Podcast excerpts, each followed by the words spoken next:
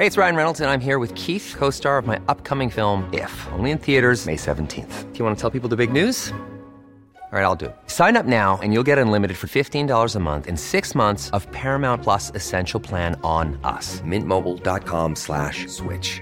Upfront payment of $45 equivalent to $15 per month. Unlimited over 40 gigabytes per month. Face lower speeds. Videos at 480p. Active Mint customers by 531.24 get six months of Paramount Plus Essential Plan. Auto renews after six months. Offer ends May 31st, 2024. Separate Paramount Plus registration required. Terms and conditions apply if rated PG.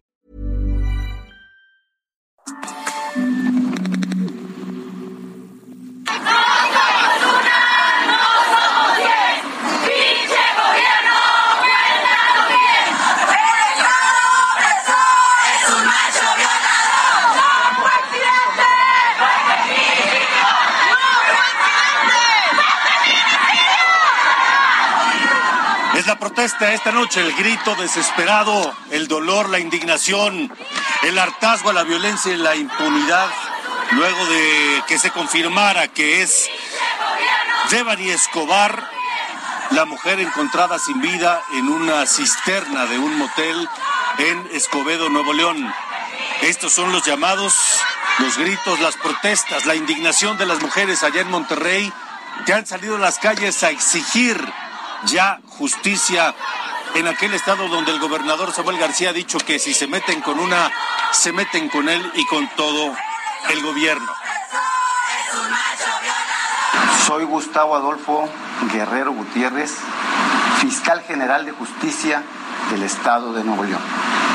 Me acompañan Luis Enrique Orozco Suárez, vicefiscal del Ministerio Público, y Rodolfo Salinas de la Peña, de la Fiscalía Especializada en Personas Desaparecidas. Deseamos compartir con ustedes información sobre los hechos ocurridos el día de ayer, al haber encontrado el cuerpo de una persona sin vida dentro de la área de búsqueda de Devani Susana Escobar Basaldúa. Las pruebas científicas practicadas nos permiten comunicar que el cuerpo encontrado se trata de Devana y Susana, siendo la causa del deceso la contusión profunda de cráneo. Ofrecemos nuestras condolencias a sus familiares y sus seres queridos. Una contusión profunda de cráneo, dice el fiscal de Nuevo León esta noche, hace unos minutos, cuando confirma de manera oficial que Devani Escobar ha fallecido y dice una contusión profunda de cráneo. No habla de ninguna otra causa de muerte o de algún otro resultado de la autopsia, pero no se descarta. Es decir, no ha descartado que Devani hubiera sufrido alguna otra agresión de cualquier tipo. Tampoco está confirmado. Lo cierto es que ayer en Monterrey la indignación crece todos los días porque mientras pasaron 13 días para localizar a Devani, fueron localizadas cuatro mujeres más. Eh, 14 y 19 años de edad que estaban desaparecidas y que nadie, nadie prestó indignación esta noche allá en Monterrey. Las mujeres de Nuevo León se sumaron a los reclamos por la muerte de Devani Escobar después de que colectivos feministas convocaron a una movilización frente a la Fiscalía General de Justicia del Estado para pedir justicia por el caso. El nuevo Nuevo León es feminicida, no fue accidente, fuera fácil, fuera Adolfo Guerrero, nos falta Devani y vivas se las llevaron, vivas las queremos. Fueron algunas de las consignas que gritaron las mujeres que tomaron las calles alrededor del primer cuadro de la ciudad de Monterrey. Mantuvieron por momentos detenidas las calles, como la avenida Morones Prieto, pidiendo justicia por la causa. La movilización, justo en hora pico, ocasionó el colapso de la vialidad en la zona, ya que se bloqueó el paso de los vehículos, impidiendo que pudieran avanzar. Previamente, esta tarde de viernes, el gobernador del estado, Samuel García, se reunió con la familia de Devani, ofreciendo condolencias y apoyo en trámites, ya que la familia de Devani espera poder trasladar su cuerpo al municipio de Galeana para dar sepultura. Informó desde Monterrey, Nuevo León, Daniela García.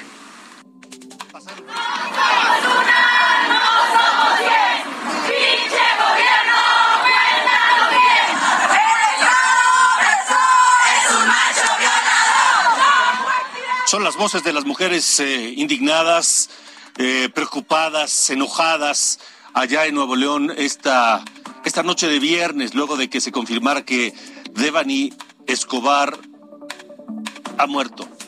Trece días de búsqueda. Estuvieron a unos metros, es más, en el hotel donde, en el motel donde la encontraron sin vida, hubo varios operativos de búsqueda y no la encontraron. Ya las autoridades de Nuevo León han reconocido que hubo un error humano masivo. Así lo describieron allá en Nuevo León. Y la protesta sigue, pero aquí en la Ciudad de México también se convocó una protesta eh, para exigir justicia en el caso de Devani. Pero ¿cuál es la situación esta noche aquí en la capital de la República? Javier Ruiz, buenas noches.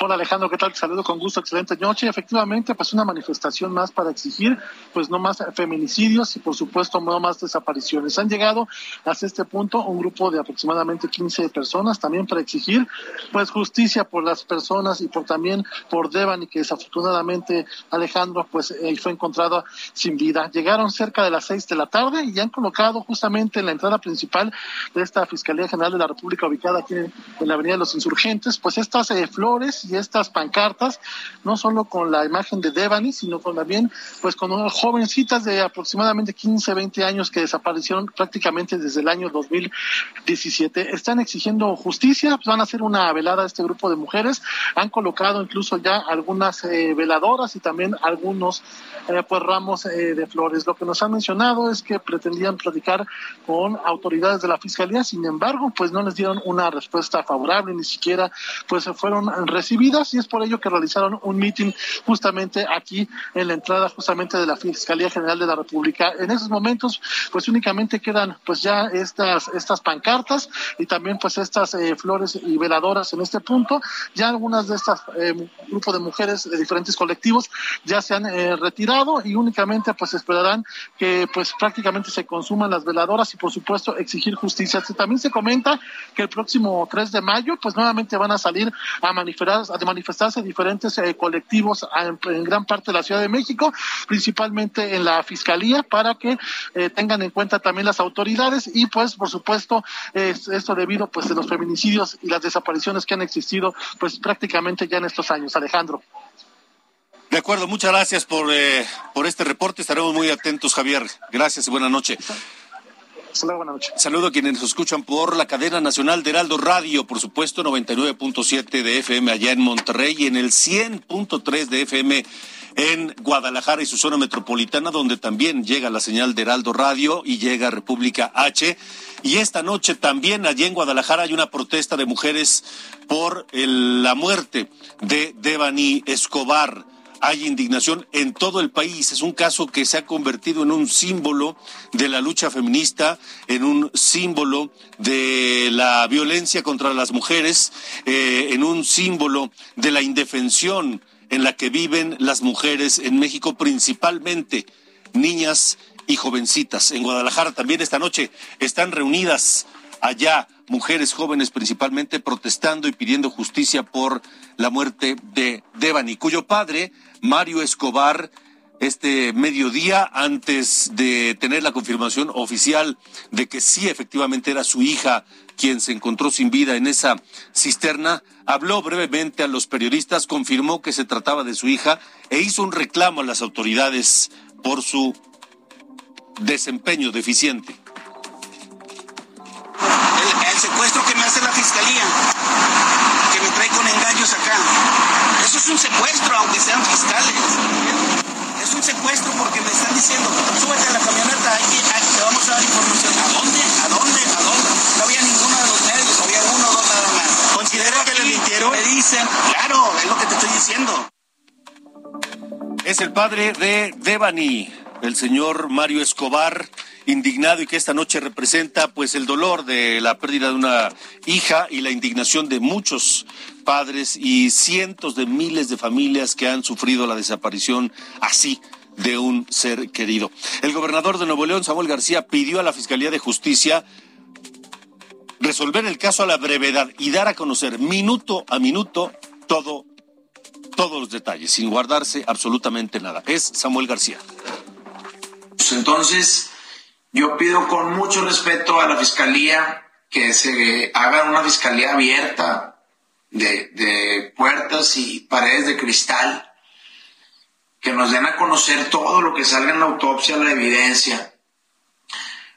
Uno, para certeza de la familia. Dos, para tranquilidad y aclaración de la sociedad de qué pasó en este caso. Bueno, pues la fiscalía ya confirmó que si se trata de Devani, confirmó que la muerte se debió a una contusión profunda, profunda de cráneo, pero no dio más detalles de la autopsia. Es decir, no se sabe en este momento, tampoco se puede descartar que Devani haya sufrido alguna agresión de cualquier tipo antes de morir. El asunto, el asunto está tomando dimensiones tales que esta mañana fue tema en la conferencia de prensa del presidente López Obrador. De hecho, con eso inició a las 7 de la mañana su conferencia de prensa que hoy se llevó a cabo en Veracruz. Y dijo López Obrador que su gobierno está dispuesto a ayudar en todo a la familia de Davane Escobar para que se aclare su muerte. Así lo dijo el presidente López Obrador. También eh, es importante el que se considere la posibilidad de atraer el caso. Este em, eh, asunto correspondería a la Fiscalía General también. Si los familiares, los amigos eh, lo consideran para que este, no haya eh, dudas y se aclare. Y este caso de Devani, eh, como le decía, está provocando reacciones en todo el país. Ya hablamos de lo que ocurre en Monterrey, que es la, la ciudad natal de Devani, pero también en Guadalajara, le decía, en, eh, en, esta, en esta plaza que está frente al hospicio Cabañas, están las mujeres reunidas esta tarde, noche, ya esta noche ya que comienza a caer allá en Guadalajara, para protestar y exigir el esclarecimiento de la muerte de Devani. Que hasta este momento se había dicho originalmente que había caído de manera accidental a esa cisterna, pero hombre, como si fuera tan común eso. El caso es que necesitamos saber claridad sobre este tema de Devani. Y Amnistía Internacional exigió justicia por el caso de Devani Escobar se solidariza con la familia y con todas las víctimas de desaparición en México. 12 días después de que la familia denunciara su desaparición. Desde Amnistía Internacional enviamos un saludo solidario a los familiares y las familiares de Devani y de todas las víctimas de desaparición y feminicidio en México. El feminicidio de Devani no debe quedar impune. Imagínense qué dimensión está tomando este asunto que el propio presidente de la Suprema Corte de Justicia de la Nación, Arturo Saldívar, también habló del tema. Y él urge a tomar medidas para detener esta tragedia colectiva. A través de su cuenta en Twitter, el presidente de la Corte asegura que todas las instituciones debemos asumir nuestra responsabilidad y actuar en consecuencia, dice Arturo Saldívar, presidente de la Suprema Corte de Justicia de la Nación. Son las 8 de la mañana con 13, 8 de la noche con 13 minutos, 8 con 13, tiempo del centro de la República Mexicana. Devani es solamente el más reciente caso de miles y miles que por desgracia han ocurrido y siguen ocurriendo en este país. Carlos Pena, el director de la agencia T-Research, tiene este y otros seguimientos detalladísimos de, temas que quisiéramos que no, no, no, existieran, que no tuviéramos que hablar de ellos. Carlos, buenas noches, ¿cómo estás? Buenas noches, Alex. Exactamente, así como bien lo dices. Ojalá no tuviéramos que dar estas cifras, pero bueno, están sucediendo, las cifras se están publicando, son datos oficiales del gobierno federal y bueno, lo único que hacemos es acumularlos y estarlos comentando con tu auditorio, mi querido Alex. Porque ignorarlos tampoco soluciona el asunto. No, para nada, para nada. Tan solo comentarte lo que va de este marzo que terminó, que vamos retrasados un mes, pues las cifras oficiales así van retrasadas un mes. 73 feminicidios fueron los que se llevaron a cabo en el país, pero en marzo de 2021 fueron 102, que ha sido el histórico de los últimos seis años que se tiene el registro, con 102 feminicidios. A lo mejor no se oyen muchos cuando lo son. El problema es que para ser catalogado feminicidio se tienen que cumplir muchas reglas. De, entrada, por ejemplo, este, este caso de Devani a lo mejor no es catalogado como feminicidio, más allá de si alguien actuó en contra de ella o fue un accidente, tendrían que comprobar que Devani conocía al victimario entonces, son varias eh, reglas que se tienen que cumplir para considerarlo feminicidio, si no se considera un homicidio común. Entonces, los homicidios, por lo tanto, no suman tanto, pero sin embargo son muchísimos. Y un dato que te quiero comentar, particularmente en Nuevo León, Nuevo León es la tercera entidad con más feminicidios en el país, tan solo después de Estado de México y Veracruz, mi querido Alex. Es decir, eh, Nuevo León sí tiene un problema más allá de este caso, sí tiene un problema serio de feminicidios que si lo recordarás hasta fue tema de campaña el año pasado para los candidatos a gobernador. Sí, claro, por supuesto. Hace 30 años, Carlos, Carlos Pena, hace 30 años la atención, estalló el tema de los feminicidios hace 30 años con el asunto de las eh, mujeres muertas en Ciudad Juárez cuyos eh, casos en gran mayoría quedaron impunes. Hoy no se sabe bien quién las mató. Se culpó en algún momento a un ciudadano de origen árabe que vivía y trabajaba en Juárez, que fue encarcelado, que murió encarcelado, que, que según las investigaciones sí tuvo que ver con algunas de esas muertes, pero, pero mientras él estaba en la cárcel seguían ocurriendo asesinatos de mujeres en la calle. Y así fue como el tema estalló en el país. Y jamás nos imaginamos que hoy estaría en los niveles en que se encuentra y que un estado como Nuevo León, nos dices, Carlos Pena, está en el tercer lugar con el mayor número de feminicidios. Y, tan solo lo que va del sexenio del presidente López Obrador son 3.297 feminicidios reconocidos por la autoridad, eh, con actas de defunción, con actas de, de, archivo, con carpetas listas que se están acumulando, 3.297. Y la mala noticia aquí, desde que se tiene registro de esta estadística, por lo menos en el secretariado, que es de 2015, cada año, si nada más consideráramos los tres primeros meses, para compararlo mes, año con año, el mes con mes, es decir, de enero a marzo de cada año, ha venido en incremento. Cada año a partir del 2015 se ha incrementado el feminicidio. En 2015, por mencionarte, había 96. En el último 2015, hoy, en el 2022, perdón, enero, marzo 2022, hay 234. Estamos hablando de que en 6, 7 años pasó de 96 a 234. Y hemos tenido peores años como el año pasado, donde hubo 256, Alex. Es decir, Lamentablemente cada año ha sido peor. No se ha notado una disminución. Quizá este 2022 no está tan agresivo como el 21, pero estamos hablando de 232, pues prácticamente estamos hablando en márgenes del 2020. O sea, no hemos mejorado mucho. Un año hemos mejorado cuando deberíamos estar en cero. Ahora, Carlos, Carlos Pena, eh, este fenómeno ubica a México en un vergonzoso lugar a nivel internacional. Es decir, México es uno de los países más peligrosos para las mujeres en el planeta.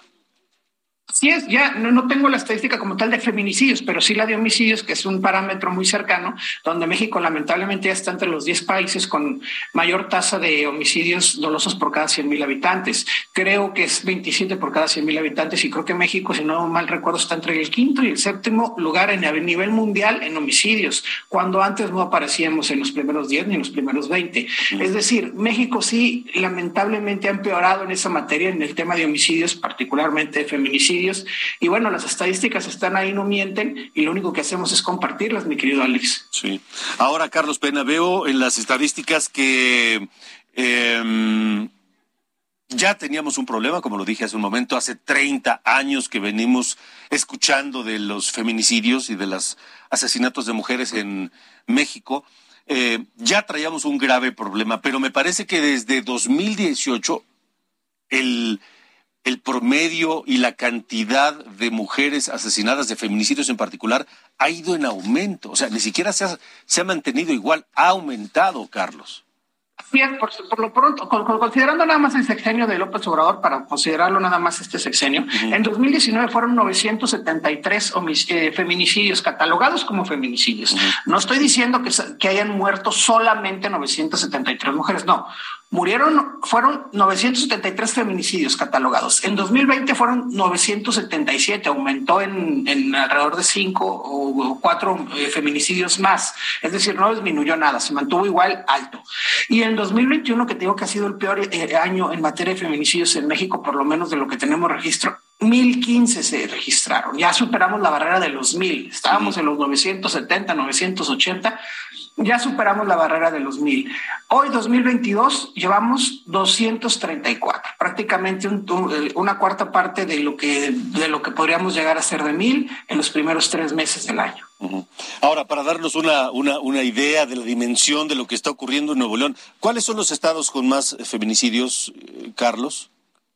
El, principal es Estado de México. Quizá hay un tema ahí de tamaño de población, pero no tendría por qué haber, feminicidios, no solo por tener más población. Es Estado de México con 41, lo que va de este sexenio de Andrés Manuel López Obrador. Veracruz con 22, Nuevo León con 21, prácticamente igual que Veracruz. Después sigue la Ciudad de México, que también es una entidad grande, pero no es así la primer lugar. Es con 15. Eh, Oaxaca, lamentablemente, registra 14. Chihuahua, que históricamente tú bien lo comentas, se mencionaba como el lugar donde más se, generaba este, este problema, está ya prácticamente en sexto lugar con 11, Jalisco con 10, Morelos con 10, eh, Chiapas con 8, y del otro lado, en los que digamos menos feminicidios han ocurrido, particularmente hay dos entidades que se comportan muy bien porque han registrado cero en lo que va de este sexenio federal, que es Nayarit y Colima, y ahí le sigue Yucatán, que registra uno junto con Tlaxcala y Querétaro, mi querido Alex.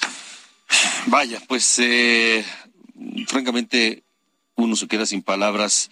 ¿Qué decir? ¿Qué decir? ojalá que esto no continúe. Pues sí, ojalá. Ojalá que las autoridades hagan lo que tienen que, lo que les toca. Sí, ojalá. Pero principalmente, ojalá que aprendamos como país, como sociedad, a no seguir tolerando esto, a educar a los, a los niños y a las niñas para erradicar la violencia contra las mujeres desde la infancia y educarnos a nosotros mismos también para uno no no tolerarla y dos no no no fomentarla, decir, no no no no hacer como que no pasa, no ignorarla, no normalizarlo, no ¿Qué es lo que está, qué es lo que nos pasó incluso también un poco con la pandemia, con las muertes de pandemia? Normalizamos los contagios, las muertes y ya no era nota para nosotros saber que morían 100, 200, 300, hasta mil personas en un día. ya no eran, ya no, ya no era noticia y ya lo normalizamos como hoy vemos los homicidios que tenemos más de 80, 90 por día. Cuando vemos, por ejemplo, países como El Salvador tuvo 60 y declaró estado de excepción y traen un rollo ahí muy impresionante de meter gente a la cárcel por 60 homicidios en un día. Aquí tenemos promedio 90 diarios y la verdad es que ni lo estamos registrando. Así es. Carlos Pena, director de T Research, gracias por, por estar otra vez con nosotros. Un fuerte abrazo. Igualmente, un fuerte abrazo. Y como le decía, mientras buscaron a Devani, 13 días transcurrieron y en ese lapso encontraron a cuatro más, cinco más jovencitas que también estaban desaparecidas, pero a las que nadie les puso atención. ¿Quiénes son ellas? Irlanda Ramírez, 14 años. Irma Hernández, 19 años. Brisa Porras, 16 años. Ingrid Castillo, 15 años. Jennifer Almaguer, 14 años. Todas ellas desaparecidas y todas ellas encontradas sin vida en estos 13 días en los que estuvo siendo buscada Devani. Mire, vámonos rápidamente a Chihuahua, porque allá en Chihuahua, en Ciudad Juárez, la gobernadora Maru Campos presentó la unidad de apoyo a familiares de víctimas de feminicidio, precisamente. Les refrendó todo el apoyo de su gobierno e informó que se construirán centros de atención inmediata a mujeres donde les darán asistencia psicológica, asistencia médica y asistencia jurídica. También se construirán dos centros de justicia para mujeres en los municipios de Cuauhtémoc y Parral.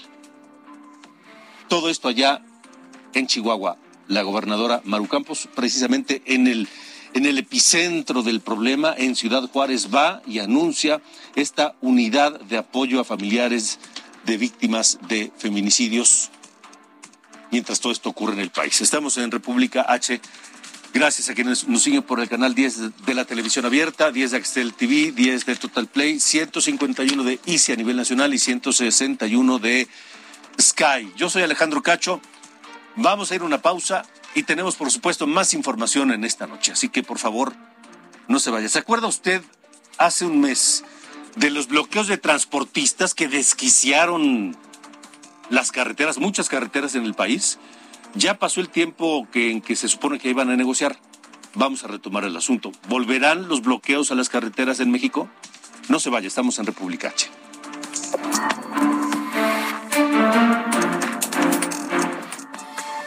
Continuamos. República H.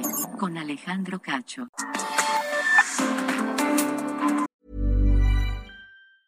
Hey, I'm Ryan Reynolds. Recently, I asked Mint Mobile's legal team if big wireless companies are allowed to raise prices due to inflation. They said yes. And then when I asked if raising prices technically violates those onerous two year contracts, they said, What the f are you talking about, you insane Hollywood ass? So to recap, we're cutting the price of Mint Unlimited from $30 a month to just $15 a month. Give it a try at mintmobile.com slash switch. $45 upfront for three months plus taxes and fees. Promo for new customers for limited time. Unlimited more than 40 gigabytes per month. Slows. Full terms at mintmobile.com.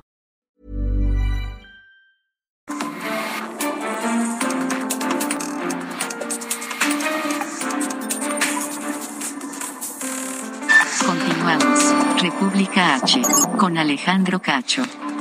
Son las 8.30, ocho y media de la noche, tiempo del centro de la República Mexicana. Gracias por acompañarnos en República H, en donde quiera que nos escuche a través de la cadena nacional de Heraldo Radio.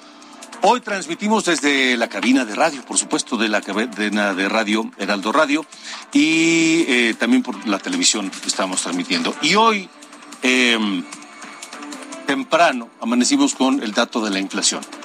La inflación que simple y llanamente pues no da tregua, no nos da descanso a los mexicanos.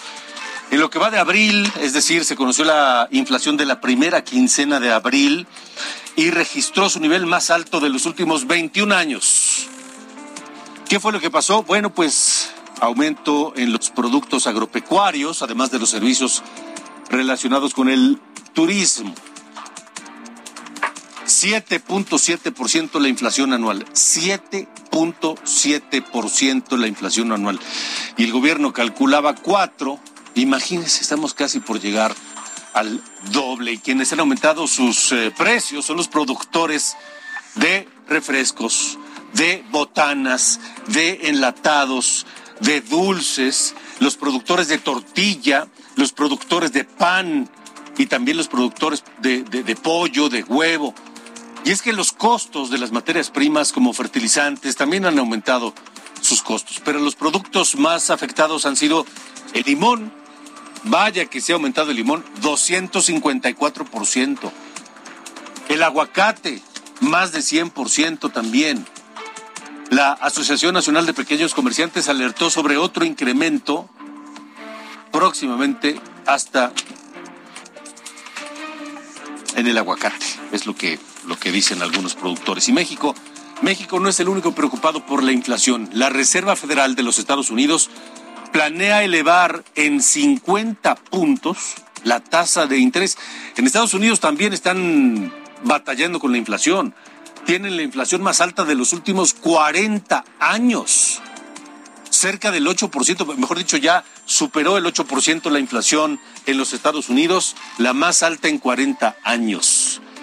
Y por eso la, Reserva Federal ah, planea aumentar su tasa de interés en 50 puntos, es decir, medio punto porcentual. Es un intento de controlar la inflación desembocada, desbocada, y que tiene a los mercados muy nerviosos. Todos los integrantes de la Reserva Federal están comprometidos en reducir la inflación, que en marzo en Estados Unidos se ubicó en ocho y medio por ciento. La próxima reunión de la Reserva Federal será el 4 de mayo, pero también se calcula que en México el Banco de México va a seguir aumentando las tasas de interés. Así que prepárese, porque el dinero va a salir más caro. Las tarjetas de crédito van a ser más caras y los eh, intereses en los créditos que no tienen tasa fija también van a costar más. Son las 8.33, estamos en República H. Yo soy Alejandro Cacho. Esto es República H. Zoé Robledo, el director del Seguro Social, estuvo en San Luis Potosí y con el gobernador Ricardo Gallardo coordinaron el sistema de salud universal y gratuito. Se trata de atender a tres millones de potosinos entre el Estado y la Federación, los sistemas de salud del Estado y de la Federación. Coincidieron que solo uniendo esfuerzos Estado y Federación brindarán una mayor cobertura y una atención más humana y eficiente a todos los potosinos. También esta coordinación dará mayor certeza laboral al personal médico. Zoé Robledo reconoció que el gobierno de Gallardo compró cientos de miles de pruebas contra el coronavirus para detectar el coronavirus durante la pandemia. Se cumplió un mes. ¿Se acuerda usted de este pago, paro gigantesco de transportistas por todo el país que paralizaron varias carreteras importantes, pero también avenidas de muchas ciudades en la República Mexicana? Hace un mes ocurrió esto. Tenían varias exigencias a autoridades federales, pero también autoridades estatales. Exigían, entre otras cosas, mayor seguridad, por ejemplo. Cese a las extorsiones, por ejemplo, también. Y platicamos en aquel momento con Rafael Ortiz Pacheco, el presidente de AMOTAC, que es la asociación que aglutina a todos estos eh, transportistas. Y quedamos en volver a platicar. Eh, don Rafael, ¿cómo le va? Buena tarde, gracias por estar nuevamente con nosotros. Hola, buenas tardes, Alejandro. Pues aquí estamos a la orden y pues para informarte de los acontecimientos que tenemos ah, después de un mes de estar en los diferentes mesas de diálogo. O sea, quedaron en reunirse con las autoridades de distintos niveles para abordar las distintas solicitudes que ustedes tienen o tenían. Eh, ya pasó un mes, ¿qué ha ocurrido? ¿Ya le resolvieron sus peticiones? No, no, mira, desgraciadamente eh, pasa el mismo caso que está pasando en la federación. El Ejecutivo da una orden y eh, los funcionarios, que la mayoría son de la antigua generación, no resuelven. Lo mismo que hicieron en el tiempo que estuvo el mando anterior o el sexenio anterior. Entonces realmente es difícil avanzar cuando tenemos los caprichos y, la particularidad de cada uno de, de los funcionarios. Y realmente los problemas no se han resuelto. Hay alguna chispa de entendimiento y de buenas intenciones, pero con buenas intenciones nosotros no, no resolvemos el problema. Sí. Necesitamos acciones, no necesitamos más promesas, porque al final de cuentas eh, las promesas con el tiempo se van haciendo algo que no se va a cumplir. Y vamos, ¿no les han resuelto ni una sola de las peticiones que tenían hace un mes? Mira, pues es increíble, pero así es, ni una sola. Ni una sola, puras promesas. Eh, eh, quieren tiempo para abrir mesas de diálogo, formar equipos de trabajo, pero realmente no tienen ni por dónde comenzar, ni siquiera la más mínima intención. O sea, mesas de diálogo y equipos de trabajo que no llegan a nada. A nada. Eh, hace un momento, eh, por ahí un punto de las tres y media de la tarde, terminamos una reunión en la Secretaría de Infraestructura, Comunicaciones, Transportes, pues muy concurrida por parte de funcionarios, pero nada, nada claro, eh, puras negativas, puros planes, puras cosas que eh, la verdad es difícil de entender cuando te dice un funcionario, para mí está bien. Ahora, pero no, para nosotros. Sí. Ahora, estamos platicando con el señor Rafael Ortiz Pacheco, presidente de AMOTAC. Hace un mes ustedes, en una acción desesperada, llevaron a cabo estos bloqueos para protestar, para llamar la atención. Lo lograron, pero no han avanzado. ¿Qué van a hacer? El día 26, el martes, para ser preciso, tengo reunión nuevamente con mis compañeros en Querétaro, en la Asamblea Nacional. Voy a, a plantear las respuestas y los compañeros tomarán la decisión de si nos vamos nuevamente al movimiento o qué es lo que sucede. Pero te puedo adelantar a lo que yo oí hasta el día de hoy con mis compañeros, que no están nada conformes, porque no hay avance ni siquiera en las negociaciones en los estados. Pues se prometió por dos, eh, dos estados que nos iban a apoyar para que nos recibiera el presidente de la República. Pues no. No pasa. También quedó en el olvido, parece que el presidente pues no quiere saber nada de nosotros. Bueno, pues vamos a estar pendientes entonces. Vamos a estar pendientes el martes próximo, platicamos de nuevo. Ok. Bueno, para ver qué resolución o qué decisión toman ustedes como transportistas. Muchas gracias, don Rafael. Hasta luego. Hasta luego.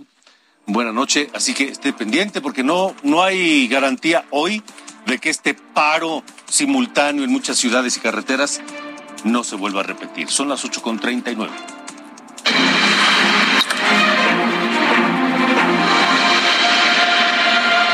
Estamos ya de lleno en la ruta 2022 y anoche se llevó a cabo en Hidalgo el primer debate entre los aspirantes a la gubernatura. José Ignacio García tiene el reporte. Los aspirantes a la gobernatura de Hidalgo sostuvieron el primero de tres debates que organiza el Instituto Estatal Electoral de Hidalgo en Huichapan, donde se confrontaron por trayectoria política y por presuntos casos de corrupción. La candidata de la coalición Va por Hidalgo, Carolina Vigiano Austria, acusó al candidato de común de Juntos Hacemos Historia en Hidalgo, Julio Menchaca Salazar, de ser corrupto, flojo, misógino y codo, por lo que aseveró que ha transcurrido en una guerra sucia en su contra. Escuchemos sus propuestas en temas de corrupción. La mitad del gobierno, mujeres de una vez lo anuncio. Las aptitudes de quien debe acompañarme en el gobierno son las de un servidor público honesto, eficaz, de un trabajador del gobierno que yo conozco muchos de los que están ahí, que llevan muchos años dando su vida por su parte, el candidato Movimiento Ciudadano Francisco Berganza Escorza aseveró que Menchaca es el más perista entre los aspirantes a la gobernatura y recordó que todos los aspirantes tienen una historia en ese partido, a excepción de él, quien dijo ha intentado combatir al tricolor en los últimos 25 años. En tanto, Julio Menchaca respondió asegurando que durante su encargo como senador no presentó ninguna falta en su labor legislativa, mientras que Vigiano tiene más de 32 faltas en la Cámara de Diputados, aunado a que mencionó que intenta desacreditarlo debido a la amplia ventaja que mantiene en las encuestas. El aspirante de Morena. Con toda la posibilidad de ser potencia. Hay inversiones muy cercanas. El proyecto del aeropuerto, que por cierto es denostado por los opositores, y ahí está. Y va a generar una fuerza tremenda de actividad en todo Hidalgo. Y además, la posibilidad y la oportunidad de limitar, de inhibir la migración. Porque hoy casi 400 mil hidalguenses están en Estados Unidos motivo de la falta de oportunidades. El candidato del Partido Verde Ecologista de México, José Luis Lima Morales, mencionó que ninguno de sus aspirantes tiene una agenda ambiental, por lo que recordó que es la única persona que se ha encargado de proyectar propuestas a favor del medio ambiente. Al finalizar el encuentro, los candidatos se dijeron ganadores de la contienda. Sin embargo, las encuestas iniciales dan como ganador a Julio Menchaca. Informó desde el estado de Hidalgo José García para Hidalgo Media Group. Gracias, José. Ahora, eso en Hidalgo. Vamos ahora con Aguascalientes, donde también hubo un debate, aunque no fue un debate de los obligatorios por ley. Omar Hernández. Este viernes se cumplen 20 días de campaña en el estado de Aguascalientes, donde cinco candidatas buscan la preferencia de la ciudadanía para las elecciones del 5 de junio. Ayer se llevó a cabo un ejercicio de debate organizado por el Instituto Tecnológico de Estudios Superiores de Monterrey Campus Aguascalientes, donde solo tres candidatas asistieron. Tere Jiménez de la coalición va por Aguascalientes del PAN, PRI y PRD, así como Natsiyeli Rodríguez de Fuerza por México, no asistieron argumentando complicaciones de agenda. La candidata del PAN PRI y PRD, Tere Jiménez, ha lanzado esta semana una propuesta para crear un nuevo sistema de transporte público confinado para la ciudad muy parecido al Metrobús. El transporte público articulado aquí en Tercer Anillo, la ruta 50, porque sé cómo batallan Por su parte, Nora Rubalcaba de Morena realizó una propuesta ante mujeres emprendedoras de la entidad para facilitar la creación y crecimiento de nuevas empresas. Vamos a crear el Ban Mujer, un crédito para mujeres emprendedoras que no tiene intereses, que no cobra intereses. De igual forma, Marta Márquez del Partido del Trabajo y Partido Verde Ecologista de México sostuvo encuentros con las cámaras empresariales, mientras que Anayeli Muñoz, candidata del Movimiento Ciudadano, ha propuesto acercar la justicia e incrementar la seguridad pública en la entidad durante sus recorridos. Natsi Yeli Rodríguez, candidata del Partido Fuerza por México, realizó diversas propuestas en favor del apoyo asistencial para los adultos mayores. De esta manera está por concluir este domingo el primer mes de campañas electorales en Aguascalientes. Muy bien, gracias, gracias Omar Hernández. Yo le recuerdo que el próximo lunes a las 8 de la noche aquí por Heraldo Media Group, Media Group tendremos Ruta 2022. Nuestro seguimiento 360 permanente eh, a las eh, seis gubernaturas que están en juego para el próximo 5 de junio. Ruta 2022, el próximo lunes 8 de la noche tendremos, tendremos información muy importante, muy interesante de estas seis elecciones para gobernador de 2022. Son las 8.44. Anoche le informamos que luego de un mes, un mes luchando contra el fuego, finalmente ya fue eh, controlado, sofocado el incendio en la reserva de la biosfera del cielo en Tamaulipas. Pero el daño, más de 6.800 hectáreas de área natural protegida. ¿De qué, ¿De qué dimensiones es el daño a la biodiversidad? El maestro en ciencias Jorge Escobar está con nosotros hoy. Él es presidente de la Federación Mexicana de Colegios de Biólogos para, para que nos, nos, nos dé una idea y tengamos una dimensión clara de cuál es la afectación a la reserva del cielo por este incendio. Maestro Escobar, gracias por estar aquí. Buenas noches. Eh, muy buenas noches, Alejandro. Gracias a ti y a tu auditorio. Eh, con mucho gusto acudo al llamado para platicar acerca de esta pues tragedia, tragedia ambiental que, que todavía no podemos cantar victoria. Efectivamente, el, trabajo de los heroicos cuerpos de bomberos y también del personal de, control de incendios de la CONAFOR eh, nos reporta este resultado, pero pues eh, todos sabemos que este tipo de eventos son sorpresivos. Todavía estamos en temporada de incendios, de manera que aunque ya se logró un gran trabajo, eh, hay enormes pérdidas y también hay que decirlo, eh, necesitamos estar con la guardia en alto porque esto puede eh, repercutir nuevamente en, nuevas áreas con incendios de manera sorpresiva. ¿Tenemos una idea de cuál es el daño a la biodiversidad en el cielo en este momento? Pues mira, los incendios forestales, hay que decirlo, eh, se abordan desde un punto de vista de una función ecológica. Sin embargo, en este caso, y considerando la dimensión, también considerando la, poca presencia de incendios y su papel poco relevante en esta, en esta localidad geográfica como regulador eh, ecológico, eh, sí lo debemos entonces interpretar como una catástrofe.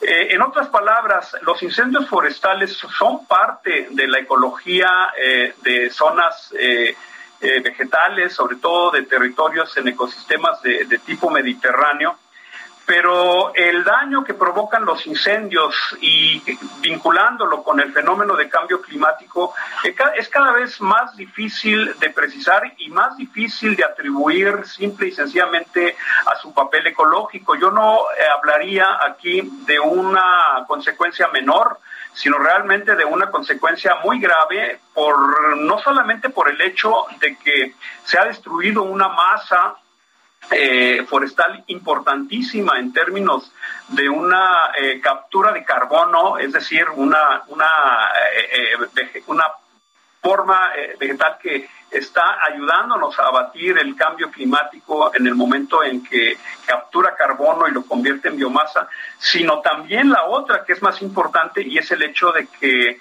la reserva de la biosfera del cielo pues está considerada una de las reservas más importantes de nuestro, de nuestro país, en el noreste de nuestro país, y que por ese simple hecho de tratarse de una reserva natural, los, eh, las repercusiones son aún mayores, dado que el hecho de serlo implica que se dan procesos ecológicos que hay que conservar, que hay que mantener y definitivamente una destrucción de esta naturaleza nos habla de un daño que puede durar, eh, según los expertos, hasta 100 años en eh, recuperarse. Hasta 100 años en recuperarse, recuperar lo que el fuego destruyó en un mes. Fíjate nada más, efectivamente lo destruye en un periodo muy corto. Eh, todavía no se tienen datos de la severidad y la, de, la repercusión en términos de, de, destrucción total, pero aquí hay que tomar en cuenta que el ecosistema, que los ecosistemas que componen la reserva, pues son de varios tipos, principalmente atacó la, la, masa vegetal que forman los matorrales y los arbustos, que son los más susceptibles de sufrir estas este, alteraciones. También afectó eh, masa forestal de tipo arbóreo, que son los más difíciles de recuperar pero también debemos hablar del daño que se provoca al suelo. En el suelo hay una, una gran cantidad de procesos biológicos que sostienen todo el, conjunto de, formas de vida, no solamente vegetales, sino también animales, y que en la medida en la que el, el fuego es más prolongado de lo debido, y que alcanza temperaturas mucho arriba de las que están consideradas benéficas para la ecología, temperaturas por debajo de los 400 grados, pero cuando superan estas temperaturas y los incendios progresan por varias semanas, es muy difícil que los ecosistemas del suelo, ya no hablemos del matorral y de la vegetación que evidentemente se destruyó, sino de los microorganismos que habitan el suelo, eh, provocan una pérdida que difícilmente se recupera si nosotros dejáramos eh, en un proceso o en una condición de protección muy alta para que se recuperara de manera natural un ecosistema alterado por el fuego, hablaríamos que los, los primeros resultados de recuperación los empezaríamos a ver luego de 10 años o 15 años de espera. Lamentablemente, este tipo de razonamientos basados en ciencia, basados en el conocimiento de expertos, ahora ya están en, en, reserva o en, eh, en la bandeja de análisis, porque es muy difícil que los ecosistemas alterados de esta manera por, por incendio permanezcan en condiciones naturales luego del incendio para que se empiecen a recuperar de manera natural. Esto eh, tiene que ver no solamente con la presencia del hombre, acordémonos que muchas veces cuando hay incendio, inmediatamente quienes viven de los recursos forestales piensan, pues vamos a recuperar la madera, la madera muerta, por ejemplo. Y este tipo de intervenciones humanas, pero sobre todo también las que tienen que ver con el cambio climático, ponen en tela de juicio estos órdenes de tiempo de 10 a 15 años para, para que se recupere, porque es muy difícil que haya condiciones naturales que le ayuden al ecosistema a recuperarse de manera natural. Pues eh, desgraciadamente tendremos que esperar a que se haga un, un, recorrido detallado y explorar la zona afectada para conocer los daños y poder calcular pues qué pasó y cuánto tiempo tardaría en recuperarse si es que esto es posible. Maestro Jorge Escobar, muchas gracias por habernos acompañado esta noche. Con mucho gusto, gracias a ti, hasta pronto. Hasta luego, buena noche. Es el maestro en ciencias Jorge Escobar, presidente de la Federación Mexicana de Colegios de Biólogos. 8 con 51.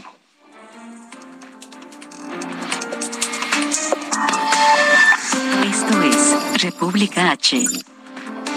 Bueno, vamos a revisar los temas que tienen que ver con la pandemia de coronavirus en México, en la Ciudad de México. Ojo, ojo, Ciudad de México, seguimos en semáforo verde y debido a ello se van a modificar, a retirar los filtros sanitarios. Eso será a partir del próximo lunes 25 de abril, es decir, esos tapetes que no sirven de nada. Tampoco es muy útil tomar la temperatura, pero bueno, aplicar gel desinfectante, etcétera, ya no será obligatorio. Es la jefa de gobierno Claudia Sheinbaum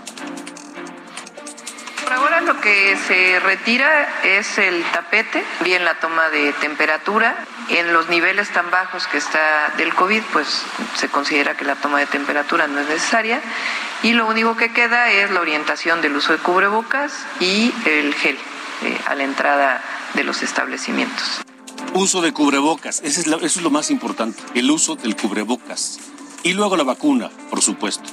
La temperatura, el gel, los tapetes es secundario, es, es más, menos. Le voy a, platicar mi experiencia. Yo me contagié de coronavirus ¿Y sabe cuándo me subió la temperatura? Jamás. Nunca me subió la temperatura. Pude haber pasado por 20 filtros y que me hubieran tomado la temperatura ahí y no hubieran detectado que tenía yo coronavirus o COVID. Así que es muy relativo eso. En Puebla, en Puebla es obligatorio el regreso a clases presenciales. El gobernador Barbosa dijo que la medida no está sujeta a contemplaciones individuales de las escuelas, aunque sean privadas. Ya sabe, al, más puro estilo Barbosa, ¿no? ¿Por qué? Pues porque yo digo, punto, a partir del 25 de abril, sobre la vacunación para niños, ya Puebla solicitó un millón doscientos cincuenta mil dosis que posiblemente les lleguen el mes que entra en mayo. En Guanajuato la cifra se mantiene baja de casos de coronavirus y sobre todo de defunciones por COVID. Durante abril solo se han registrado ocho muertes. Digo, son muy lamentables, pero ha bajado de manera importante la cifra de defunciones por coronavirus allá en Guanajuato. Con eso nos vamos. Gracias por habernos acompañado. Buen fin de semana y recuerde que el próximo lunes lo esperamos aquí en Ruta 2022. Yo soy Alejandro Cacho, le deseo un gran fin de semana. Gracias y hasta la próxima.